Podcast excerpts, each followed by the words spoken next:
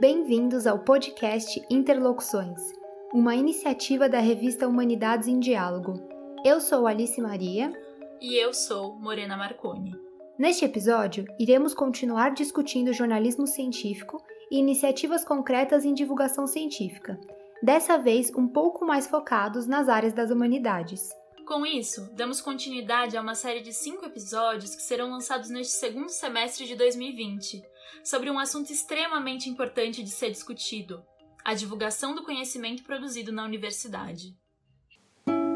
Interlocuções um debate para a universidade encontrar a sociedade. No episódio passado, começamos a olhar para algumas iniciativas práticas da divulgação científica, a começar pelo jornalismo científico. Se vocês bem lembram, tomamos um puxão de orelha dos nossos entrevistados, o Bernardo Esteves e a Maria Luci Moura, por pensar que eles se definiriam como divulgadores científicos. Bom, voltando. Na verdade, com a ajuda deles, percebemos que o jornalismo da ciência, por mais que possa ser considerado por muitos como um campo de atuação da divulgação, está mais ligado aos pressupostos do jornalismo em si.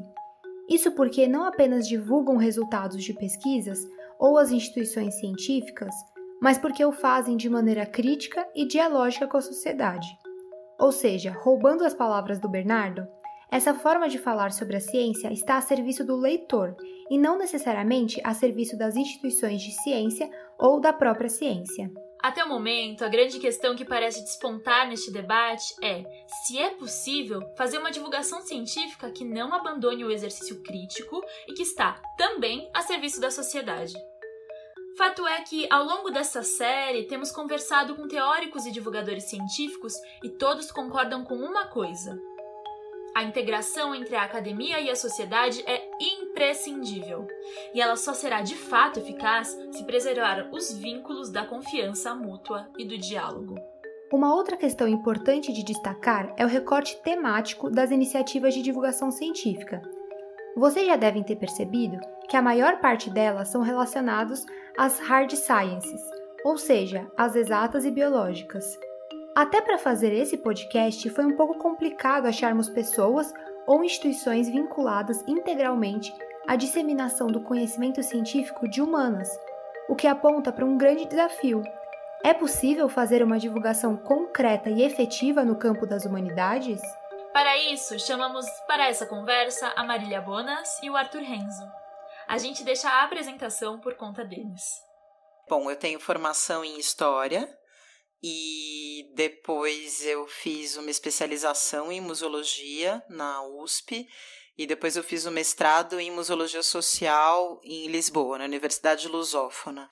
Enfim, desde sempre eu sempre tive o interesse, claro, escolhi fazer história, porque eu tinha interesse por pesquisa, e depois eu tinha, enfim, passei a trabalhar já na área de museus muito cedo, com 21, assim, e, e aí fui passando por várias áreas dentro da, da museologia. Comecei no educativo, depois trabalhei na área de pesquisa, depois na área de documentação, fiz estágio em conservação, não sirvo para isso, e depois eu fui é, me especializando na frente de gestão né? Então, primeiro gestão de equipe, depois, enfim, consegui comecei trabalhando no, no pátio do colégio, depois fui trabalhar com documentação de obra de arte, depois larguei tudo para trabalhar na gestão pública em Santos, que para mim era uma oportunidade na oficina cultural Pagu, que é lá em Santos. Eu queria entender como a máquina pública funcionava e sempre tive esse, enfim, esse entendimento de que de que a, as instituições culturais são esse espaço de transposição de conhecimentos que são produzidos pela academia com saídas em várias linguagens para diferentes públicos e que isso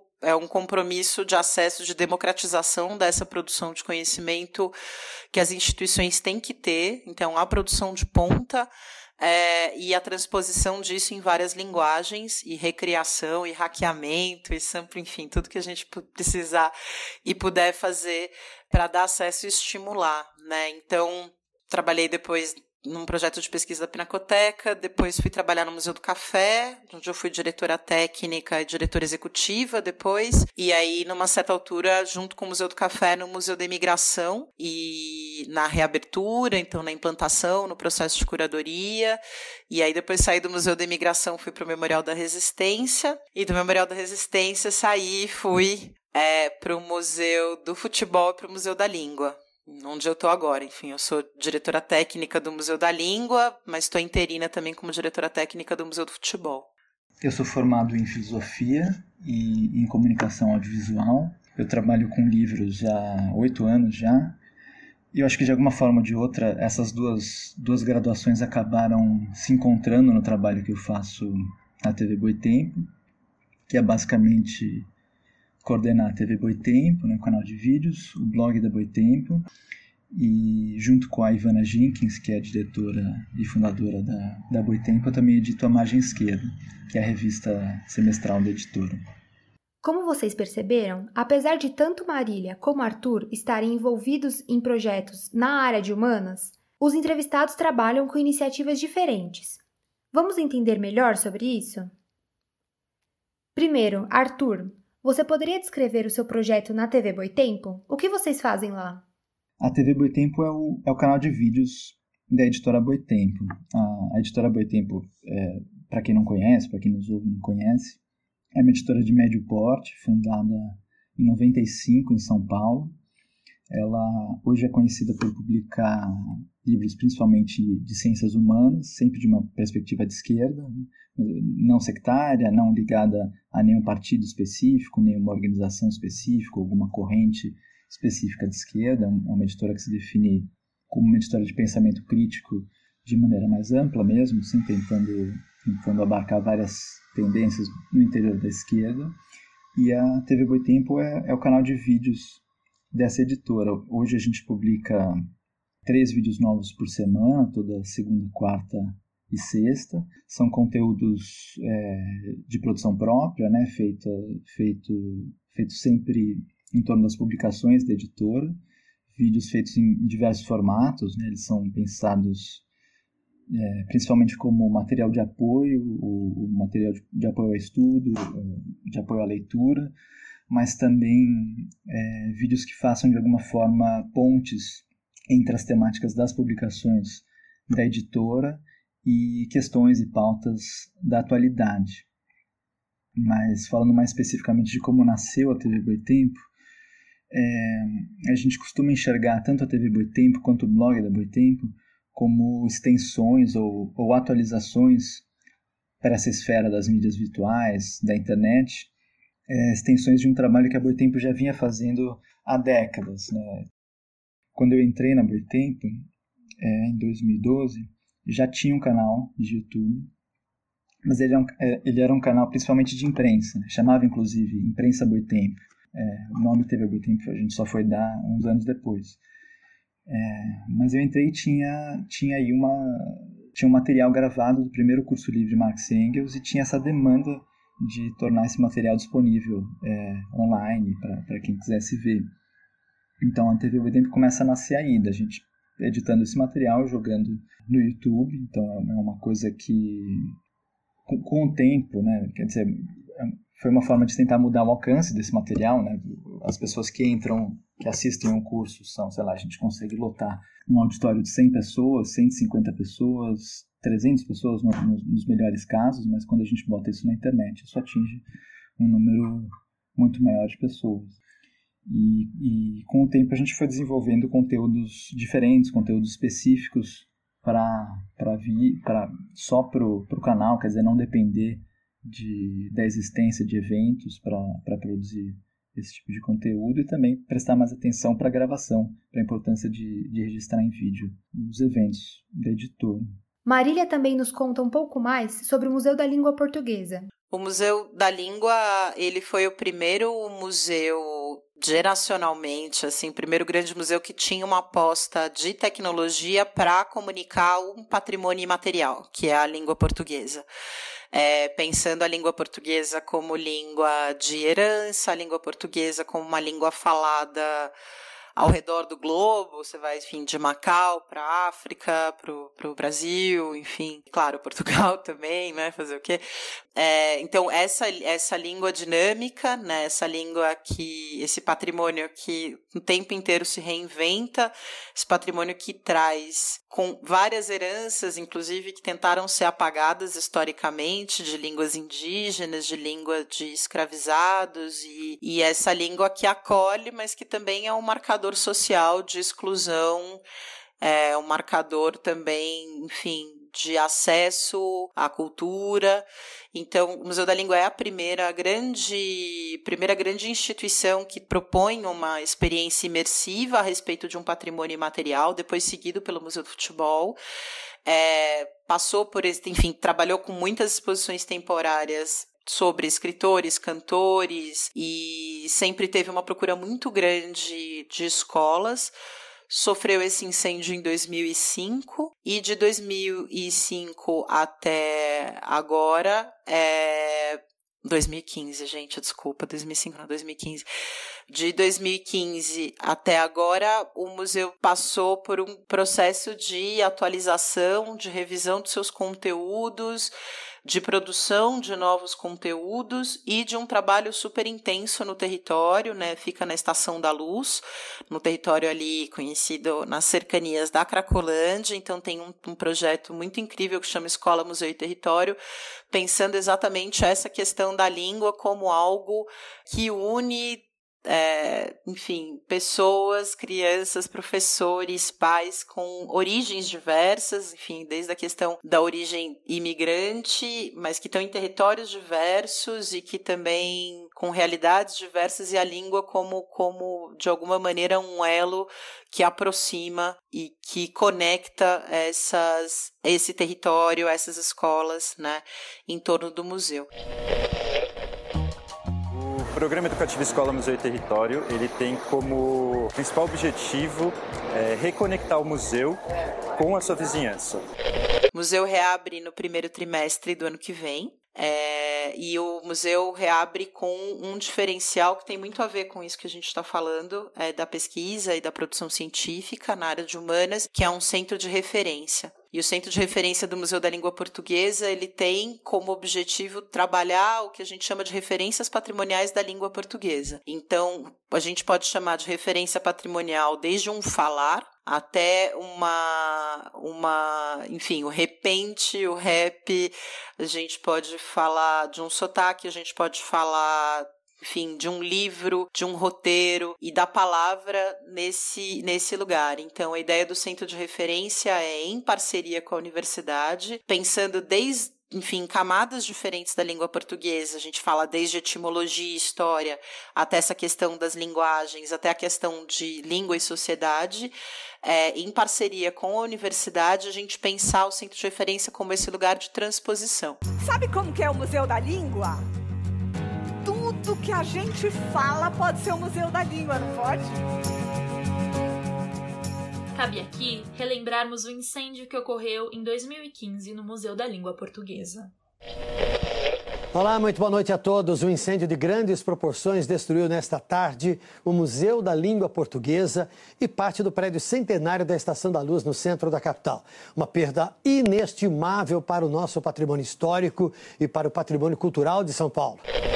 É o segundo incêndio que o edifício sofre. O primeiro ele não era museu ainda. E os incêndios em geral, no caso do Museu da Língua, até como alguns outros incêndios, ele foi uma fatalidade, assim, não foi até. O museu tinha uma estrutura boa de, de prevenção, mas aí, enfim, aí aconteceu esse, esse curto-circuito nessa, nessa área de exposição temporária e foi muito rápido, né? Então a questão do combate, mais do que a questão da prevenção, é uma questão que passou a ser uma tônica da área de museus, depois do incêndio do Museu da Língua, depois do incêndio do Museu Nacional, então, enfim, foi a grande, é a grande questão, fala muito da, da questão da priorização do orçamento, a manutenção de, de prédios históricos é algo caro e que normalmente as gestões acham que pode ser adiado e fica cheio de gambiarra e fica cheio, enfim, a gente pode pegar qualquer prédio histórico que você encontra é, uma adaptação porque o dinheiro é pouco e esse é um dinheiro que sempre é muito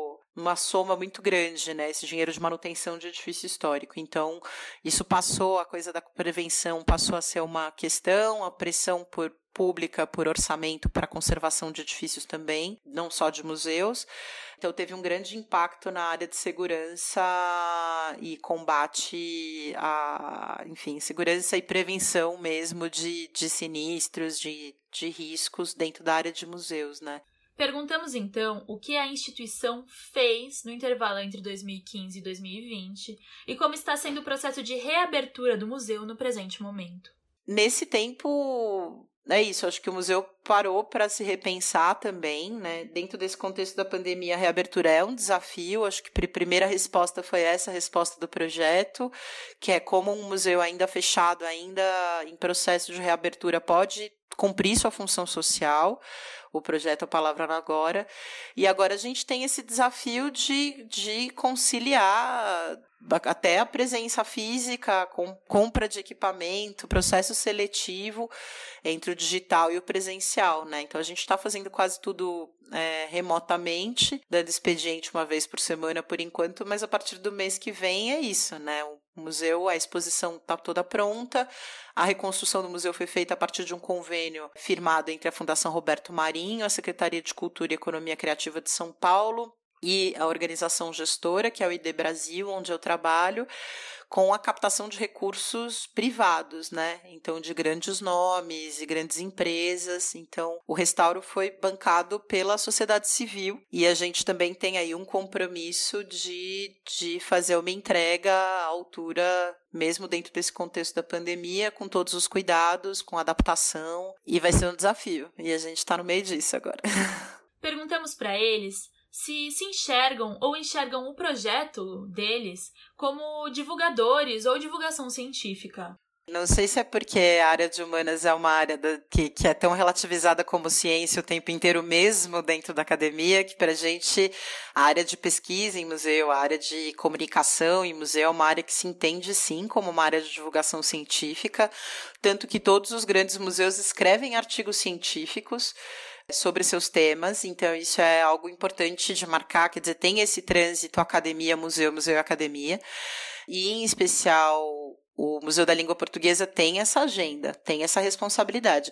E o que é mais interessante no projeto do Museu da Língua Portuguesa é que não é uma ideia da, do, da língua portuguesa erudita, não é uma língua, do, não é o correto no português, né? não é uma defesa da língua portuguesa numa perspectiva elitista, mas é sim reconhecer a língua como essa grande ferramenta de construção identitária, de luta, de resistência, de contradições, de exclusões é, e como a, todo o conhecimento em torno da língua portuguesa, a partir de várias subdivisões desses saberes sobre a língua, é, tem o museu como um lugar de amplificação. Então a gente entende sim, e, e digo que é isso, assim, todos os museus que eu trabalhei, isso é uma coisa muito importante, né? Então se pegar o Museu do Café, Museu do Café tem lá um blog, tem artigos, tem, enfim, doutor, né? Tem um pesquisador que é doutor, um outro que está fazendo mestrado.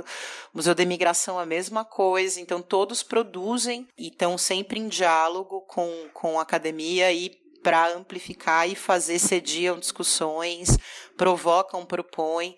Então, para os museus, essa questão da difusão, da divulgação científica é central, sim.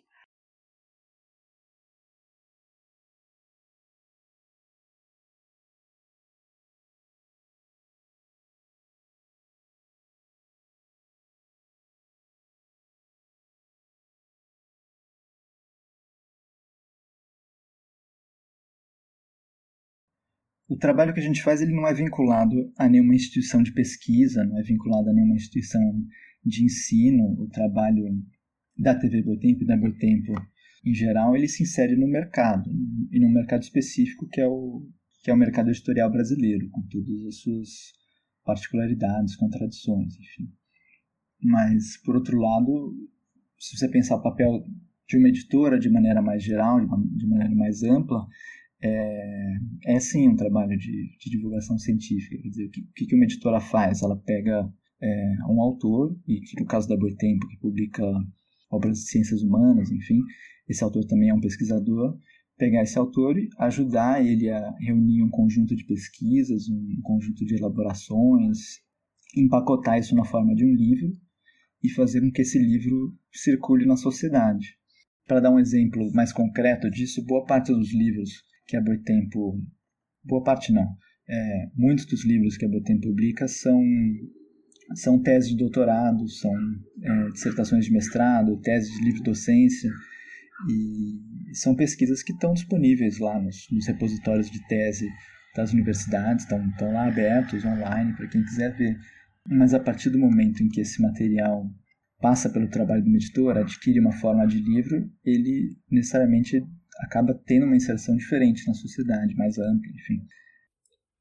Arthur, comenta que a intenção de que essa produção alcance cada vez mais pessoas guia todos os departamentos da editora, desde a editoriação até a produção gráfica e até mesmo ao próprio departamento da TV Boitempo, o da divulgação. Sobre o departamento de divulgação, Arthur aponta também que. Também não se resume à TV Boitempo. Você tem o, o, trabalho de imprensa, o trabalho de eventos, o trabalho de redes sociais, o trabalho de divulgação escolar com professores, que é super importante. Já o departamento escolar da Boitempo se dedica a realizar a divulgação em humanas dentro das escolas, estando em contato com professores, sejam eles universitários, da educação básica ou do ensino médio. Além disso, perguntamos a eles qual é o público-alvo desse projeto e como o perfil desse público impacta a forma como a divulgação científica é feita. O canal tem esse objetivo de, de promover a comunidade mais, mais orgânica em torno dos livros. Então, o, o público do canal são leitores ou potenciais leitores que estão na internet, é, mas é um leitor específico, que é um leitor de ciências humanas que nem sempre é uma leitura fácil de fazer. Né? São, são, livros que muitas vezes vão exigir releitura, vão exigir uma, uma leitura mais lenta. Muitas vezes, quando se fala em formação de leitura, a gente acaba ficando muito preso em métricas, né? Ah, quantos livros lê por mês, quantos livros lê por ano, e, que é importante, né?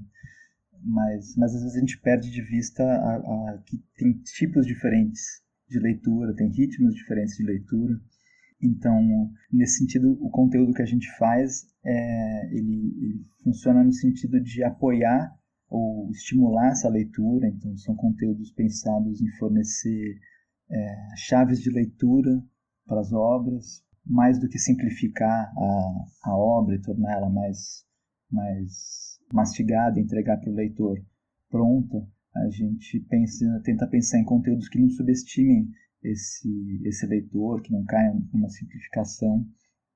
Nesse sentido, é uma preocupação mais com, com qualidade do que com escala. Né? Então, a gente vai desenvolver mini cursos, séries, a gente pega um autor e é, divide, pega um livro que, que seja de leitura mais complicada e, e isso, e tenta fazer com que esse autor ajude a, a fornecer chaves de leitura para os leitores. Arthur enfatiza também a questão política que envolve a TV Boitempo, desde seu público até os objetivos da produção de vídeos. É, o público da Boitempo é um público majoritariamente de esquerda, é, progressista, e então é, a gente procura sempre pensar em recortes mais políticos, mais militantes, recortes que, que de alguma forma é, ressaltem as, as implicações políticas daqueles conhecimentos, como eles se inserem no debate público de forma mais ampla. Mas, mas de novo, é, é, é quase como um caminho inverso. Assim. A gente percebe que o canal costuma crescer bastante em momentos em que tem uma pauta política muito importante, dominando o debate público, e os vídeos entram mais no sentido de ajudar a qualificar essa discussão, mostrar desdobramentos disso. Funciona mais nesse sentido de partir de um gancho da conjuntura para levar para os livros e para levar para estimular a leitura. Mas, mas é isso, assim, é, mesmo que a gente entre na questão política, a ideia é, é ajudar a formar um leitor, ajudar a fazer com que ele tenha menos medo de encarar um livro que pode parecer mais difícil de, de ler a um, a um, a um primeiro momento. Arthur, você enxerga a TV Boitempo como um projeto de divulgação científica e sintetiza dois guias da TV, o eixo político e o auxílio à leitura do público. Tendo isso em vista, você acha que o recorte político tira o caráter científico do projeto? Eu diria que não, que a ciência, a ciência e a política, tanto nas, tanto nas ciências naturais quanto nas ciências humanas, elas estão sempre ligadas. É claro que tem mediações e mediações. Né? A política não pode se sobrepor totalmente, de qualquer jeito, à ciência, mas, mas em geral, o erro, acho que a gente comete o oposto. Né? A gente acaba pensando essas duas esferas como completamente completamente apartadas, que para a ciência ser ciência, ela tem que estar completamente blindada de qualquer questão política, qualquer questão ética. E o resultado disso é uma concepção muito tecnocrática de ciência. A ciência acaba recaindo sobre a sociedade como uma força tecnocrática, como uma força estranha, como uma força inquestionável. Né? E isso sempre vai passar por pelas relações de poder. E a, a, pergunta é boa, porque mostra como a, como a divulgação científica é mesmo um, é um desafio muito grande, porque ela teria que, idealmente, ocorrer no interior de um projeto mais amplo de formação cultural mesmo. A adoção de um ponto de vista crítico por parte das pessoas exige que elas tenham a capacidade de entender, discutir nos seus próprios termos muitas das questões que acabam sendo resolvidas em, instâncias te tecnocráticas. Né? Mesmo que para questionar, você precisa entender os termos da discussão, mesmo que para propor novos termos, enfim. E esse, esse é um esforço que vai, vai muito além de simplesmente divulgar os resultados, os conteúdos das pesquisas realizadas dentro da universidade para fora. Quando a gente pensa em economia, para voltar um pouco para o assunto da, da Boitempo, né? a ideia de uma ciência econômica que teria lá sua legalidade própria, seus próprios, seus próprios critérios absolutos de verdade. Né? O subtítulo que o Marx dá para o Capital é justamente crítica à economia política. Quer dizer, a, a, a economia tem sempre uma dimensão política mesmo quando, ou, principalmente quando ela não, quando ela aparece como uma instância completamente objetiva, completamente separada da política. Né? Acho que esse tipo de, de questão mostra como é, como é um desafio mesmo fazer com que a, fazer com que a ciência funcione como uma força, uma força de emancipação da sociedade, não de não como uma força repressiva. Em relação ao público-alvo e aos museus brasileiros, Marília nos expõe um desafio, eu acho que o que é mais desafiador no museu é que o ideal é que o público-alvo do museu sejam todos os públicos, né? É claro que quem, quem quer tudo não consegue focar em nada, mas eu acho que tem uma coisa assim de, de, de um público jovem, então tem um desejo de comunicação com os jovens, com crianças, adolescentes e jovens adultos e isso é, sempre foi uma aposta nessa questão da interatividade e tudo mais. Mas a gente também tem estratégias complementares para públicos que não são públicos necessariamente assim que se relacionem tão bem com a tecnologia. Então, tem programas para a família, né? Então, reabrindo, a gente vai ter programas desde contação de história para bebê até programas que são essa pegada um pouco intergeracional, de pais e filhos, avós e netos tem um programa muito forte, uma estratégia muito forte de trabalho com o território e que é super desafiador e complexo e a gente está falando aí numa perspectiva dos direitos, do acesso à cultura como um direito também e públicos acadêmicos também. Então, o centro de referência dá conta desse público específico de alguma maneira, assim, a exposição ela dá conta de um público com um leque maior, né? Uma, uma uma faixa maior de público. É, e aí depois a gente tem programas específicos para eventuais para públicos que eventualmente precisem de uma estratégia específica de engajamento, assim. Pensando em como enxergar a ciência na sociedade, queríamos saber qual o propósito dos seus projetos e o quanto vocês acham que tem se sucedido nisso. É, o propósito é, é isso, é fortalecer essa comunidade de leitores pela internet, um dado interessante que a gente, a gente fez uma pesquisa um tempo atrás no próprio canal, uma pesquisa informal, e a gente descobriu que mais ou menos um terço do público do canal conheceu a Boitempo pela primeira vez via YouTube. Então, gente que não conhecia a Boitempo acabou caindo em algum, em algum vídeo de lá por algum motivo E depois foi descobrir que aquilo era, um, era uma editora, tinha uma editora por trás e, enfim, e fez esse caminho dos vídeos para os livros. É, um outro terço já conhecia a editora, mas não acompanhava, então passou a acompanhar com mais, com mais assiduidade os canais, os debates, os livros, os debates. E um outro terço já conhecia e já acompanhava.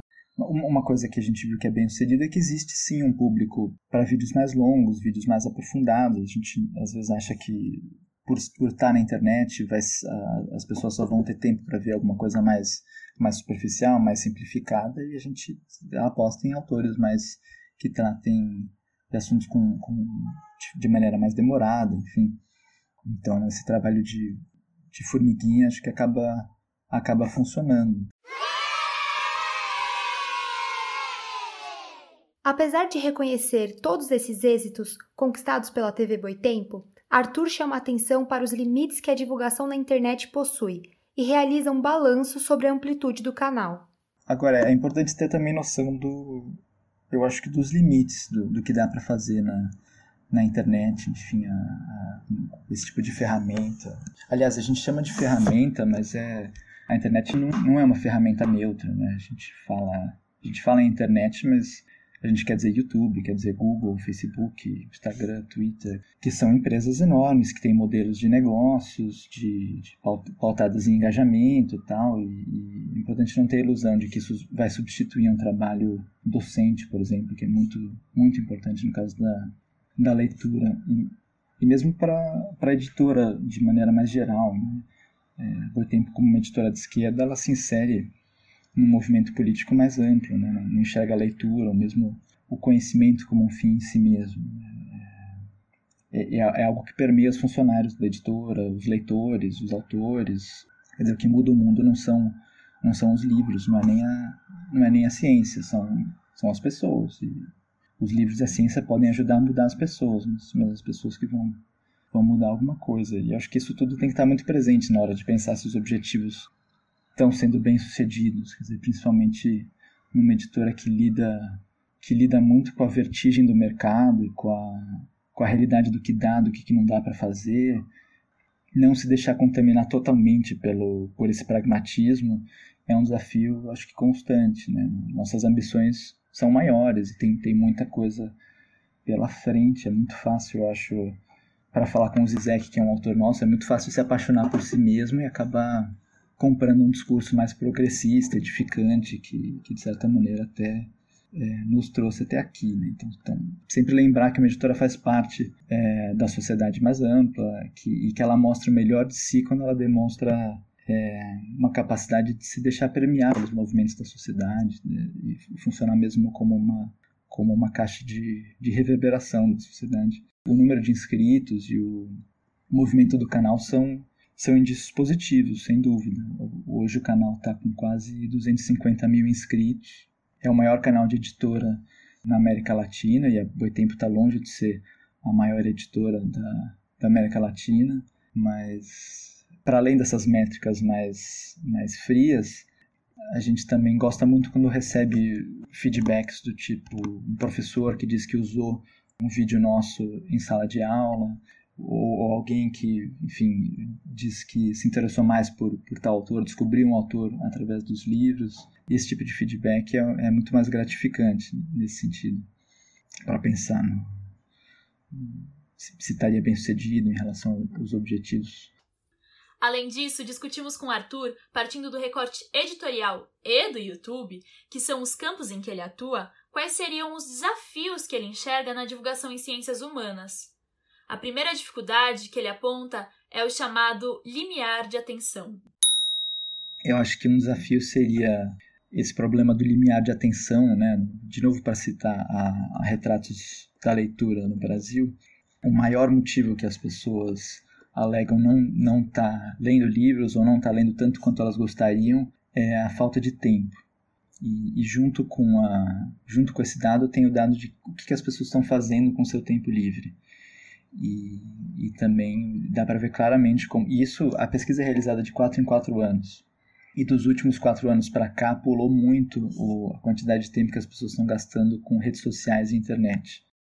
Sem querer fetichizar o livro, sem querer entrar muito numa fazer uma defesa nostálgica do, da forma livre contra novas formas de tecnologia. Eu acho que a, a reflexão crítica exige um limiar de atenção que vai na contramão do tipo de subjetividade que essas plataformas virtuais induzem. Né? Elas tão, são projetadas para isso, o modelo de negócios dela gira em torno disso. Isso é, também não é uma novidade que surgiu com a internet, né? tem a ver com, com um processo mais longo. Outro desafio que o entrevistado chama atenção é a possibilidade de superficialidade ou da perda de qualidade do conteúdo ao adotar uma postura produtivista na divulgação científica.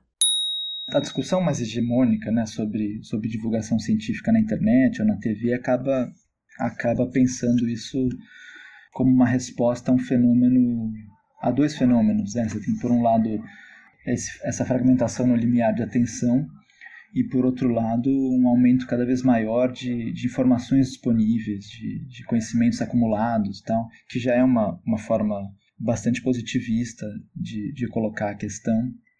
E a resposta que o mercado dá é, bom, então vamos, vamos empacotar essas informações em recortes, em narrativas, pílulas, é, narrativas interessantes e fazer com que esse conteúdo se difunda melhor na sociedade. Mas é importante perguntar que tipo de conteúdo sai disso, né? Quando a gente adota esse tipo de, de princípio? Será que é sempre será que é sempre produtivo? Será que sempre vai promover mais conhecimento? Enfim, e sei lá, se a gente não, se a gente não atentar muito para isso, acho que a gente corre o risco de perder um pouco de vista o que mais fundamental está acontecendo, né? O, a divulgação científica acaba sendo reduzida a conjunto de curiosidades, né? Eles falam muito de curiosidades que subvertam o senso comum, mas, mas não muito.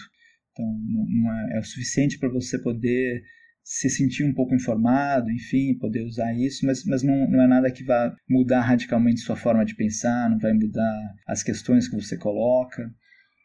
Então, subverte o senso comum, mas não, não vai subverter aquelas crenças mais arraigadas, não vai, não vai mexer na forma que você vê o mundo.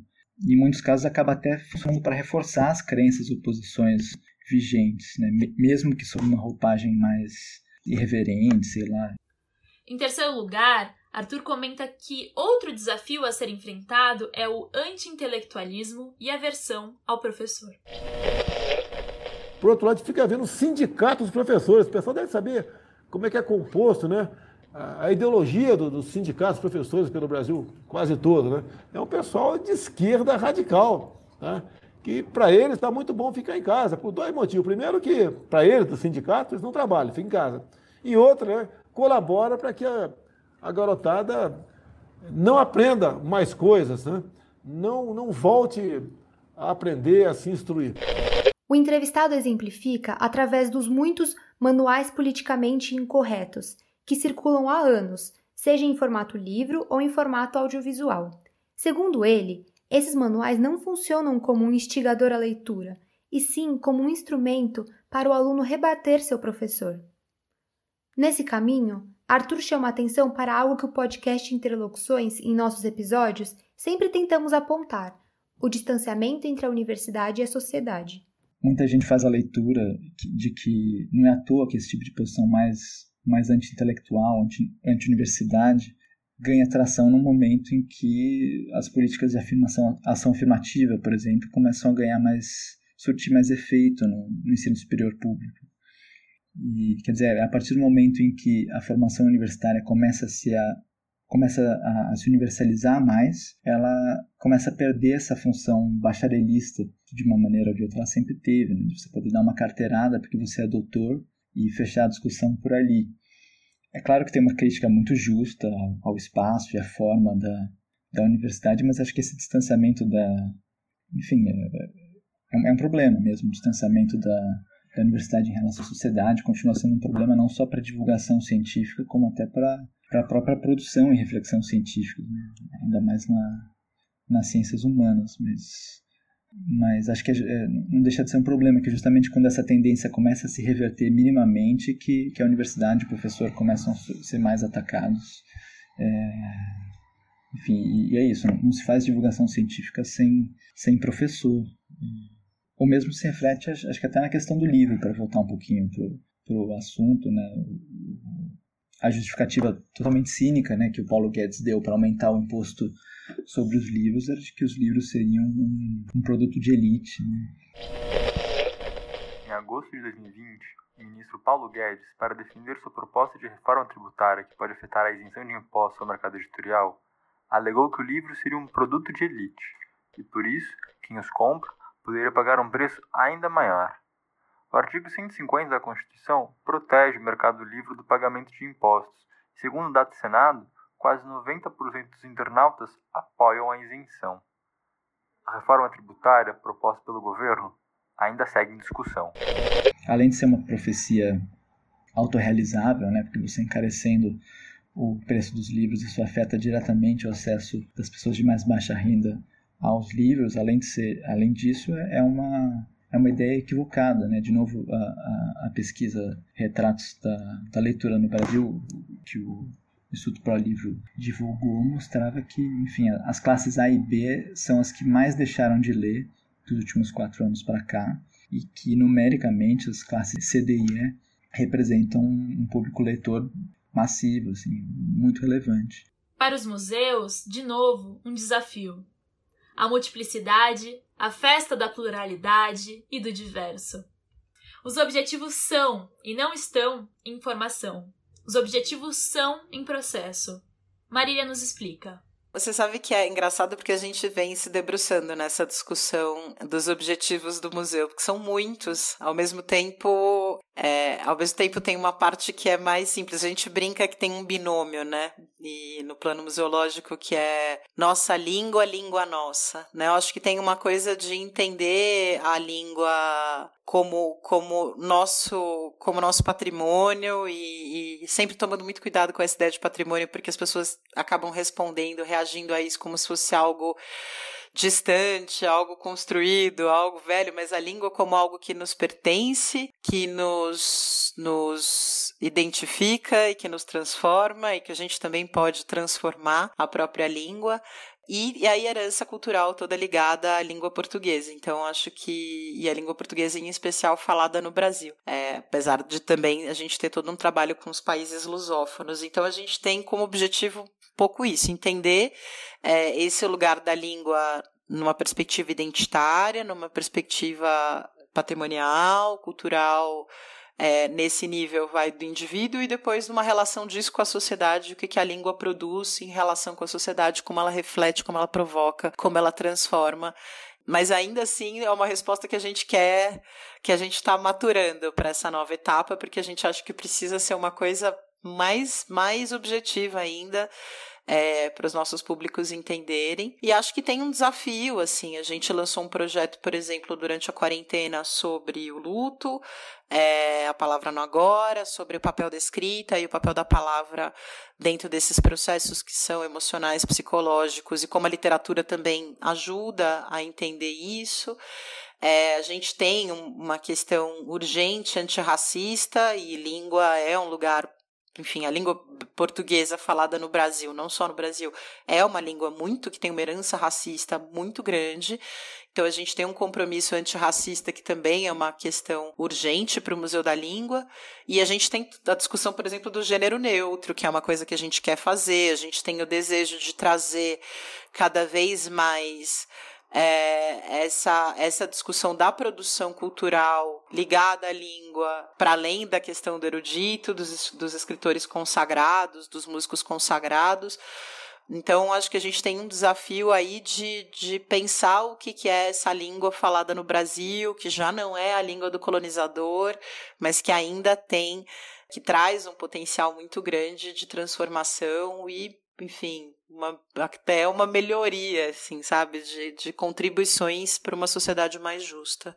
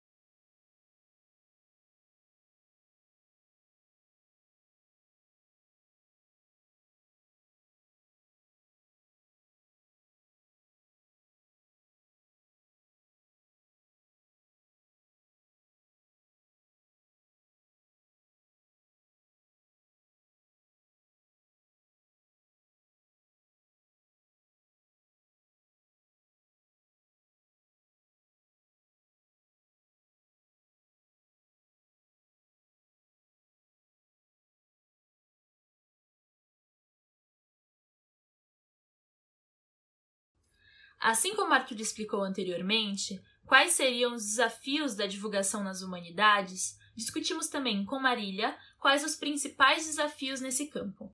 Ah, eu acho que o principal desafio nas ciências humanas é não serem respeitadas como ciência. Parece que é sempre uma questão de opinião. Acho que ainda é uma área da pesquisa, da produção que, que é relativizada, né? Então é muito, muito comum a gente ver, enfim, na área de história, aventureiros que estudam um pouco de história, sem método, sem compromisso, e dizem que são historiadores. É, gente de outras áreas que se diz curador e que não tem esse compromisso da narrativa com o público. Assim, é uma narrativa, né? Então você tem que ter domínio dessa ferramenta, não é? Então, eu acho que tem muito uma relativização, uma banalização da quantidade de, de trabalho e de estudo que você precisa para ser um historiador ou ser um museólogo. É, eu acho que esse é o maior desafio, né? Disso ficar num campo como se fosse um campo opinativo e não um campo mesmo de construção de conhecimento. E acho que isso é o mais difícil na área de humanas, assim né? Tipo, essa relativização, tipo, ah, por que, que você precisa de bolsa para quem é de humanas, né? Do tipo, a de humanas faz miçanga, né? Então isso tudo é um imaginário aí sobre a produção, produção intelectual da área de humanas que, que super é desafiador historicamente, assim. Fora, no meu caso, sendo mulher, todos os mansplaining da vida de todos, assim, de todo tempo, de todos os lugares, assim, é, isso também o machismo nesse lugar também é muito forte, assim. A Marília usou um termo aí, mas não explicou direito. Deixa eu complementar. Mansplaining é quando um homem complementa ou Ei, corrige Ricardo, uma mulher. Ricardo, isso que você está fazendo é mansplaining. Que não se trata de uma simples correção. Na bem da verdade, mansplaining é quando um homem comenta, explica algo a uma mulher de uma maneira condescendente confiante, muitas vezes simplista e imprecisa, tentando complementar o que ela está dizendo. Para finalizar, perguntamos para os entrevistados quais são as contribuições do seu projeto para o debate público e para a democracia. Eu acho que a, a Boitempo, a TV Boitempo, contribui com a democracia quando ela consegue servir de caixa de reverberação de, de movimentos e demandas da própria sociedade, né? quando ela consegue fazer essa ponte difícil entre, entre universidade e sociedade, entre teoria e prática, ajudando a, no campo dela né? a estimular essa cultura de leitura, de reflexão, sem subestimar o leitor. Né? Em 2019, a Boitempo realizou um seminário internacional chamado Democracia em Colapso, que contou com pesquisadores do mundo todo, como Angela Davis, Silvia Federici e Christian Dunker. O evento se propôs a pensar justamente sobre o conceito de democracia. Que ele colocava justamente a questão de, de pensar o que, que é democracia. Né? A, gente, a gente sabe que ela está tá colapsando, mas o que, que ela é? O que quer dizer a democracia? Né? É uma pergunta que parece fácil, mas, mas não é nada fácil, porque ela é, ela é construída pela sociedade. E eu acho que a editora também ajuda nisso, a qualificar a discussão, a pensar, ajudar a formular perguntas, ajudar a própria sociedade a responder o que ela considera democracia. Nas palavras de Marília, a contribuição do trabalho da museologia para a democracia e para a cidadania se dá no formato de uma cadeia virtuosa. Eu acho que é o o que a gente podia chamar de uma cadeia virtuosa, né? Quer dizer, a produção científica passa por uma instituição que é uma instituição que tem como agenda a ampliação e a divulgação e a difusão é, do conhecimento, e não só a difusão numa chave emissor-receptor, mas também da cocriação, da construção compartilhada, dialógica do conhecimento com o público a partir desses insumos. E isso necessariamente passa por uma discussão de direitos, né? Uma discussão de cidadania, de que aquilo é público, aquilo é teu direito, desde o nível do lazer até o nível do conhecimento mesmo. E tem pesquisas falando isso, que a maior parte dos públicos que vão ao museu são públicos que estão em busca de conhecer mais alguma coisa, de saber mais sobre um assunto. E isso fortalece, fortalece a sua noção de cidadania e você como cidadão passa a conhecer e reconhecer seus direitos e exigir isso das suas estruturas governantes e, e é isso, é uma cadeia virtuosa, né?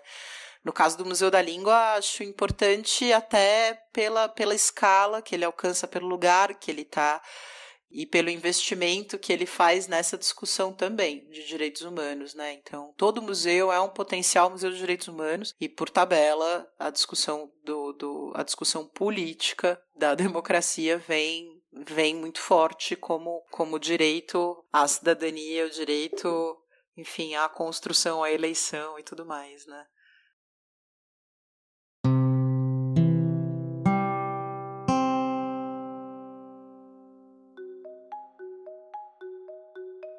Encerramos essas entrevistas com um sentimento positivo. Afinal, é possível sim fazer uma divulgação científica que não compromete conceitos fundamentais e que é crítica, mas que ainda assim se coloca a serviço não apenas do leitor, mas do cidadão. Os desafios podem ser superados pela criatividade e pelo esforço, mas principalmente pela certeza de que esse vínculo com a comunidade não pode ser abandonado. Há muito em jogo para que a gente esqueça dessa comunicação externa e muito desafiadora. Depois de todas essas conversas, nos resta o entendimento de que a aproximação entre a sociedade e a universidade é possível, porém não sem esforço. No campo das humanas, a questão é ainda mais delicada, já que os desafios naturalmente grandes têm se tornado gigantes pelo contexto político e social atual que não tem facilitado o livre debate e a prática democrática. Mas além desse entendimento, também nos acolhe a esperança de encorajar, incentivar e inspirar pesquisadores ao ato político de repartir seus descobrimentos, fazendo isso não de uma forma unilateral, mas desejando o diálogo e a construção mútua. Percebemos nessa temporada a importância do divulgador científico trabalhando em conjunto com os pesquisadores nessa empreitada. Também não esperamos construir ou reformar uma cultura científica do dia para a noite.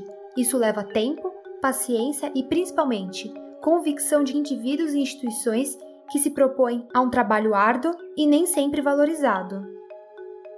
Com esse episódio, encerramos o primeiro bloco do podcast Interlocuções, que se propôs a discutir as questões teóricas e práticas da divulgação científica. A todas e todos que nos acompanharam até aqui, o nosso muito obrigado.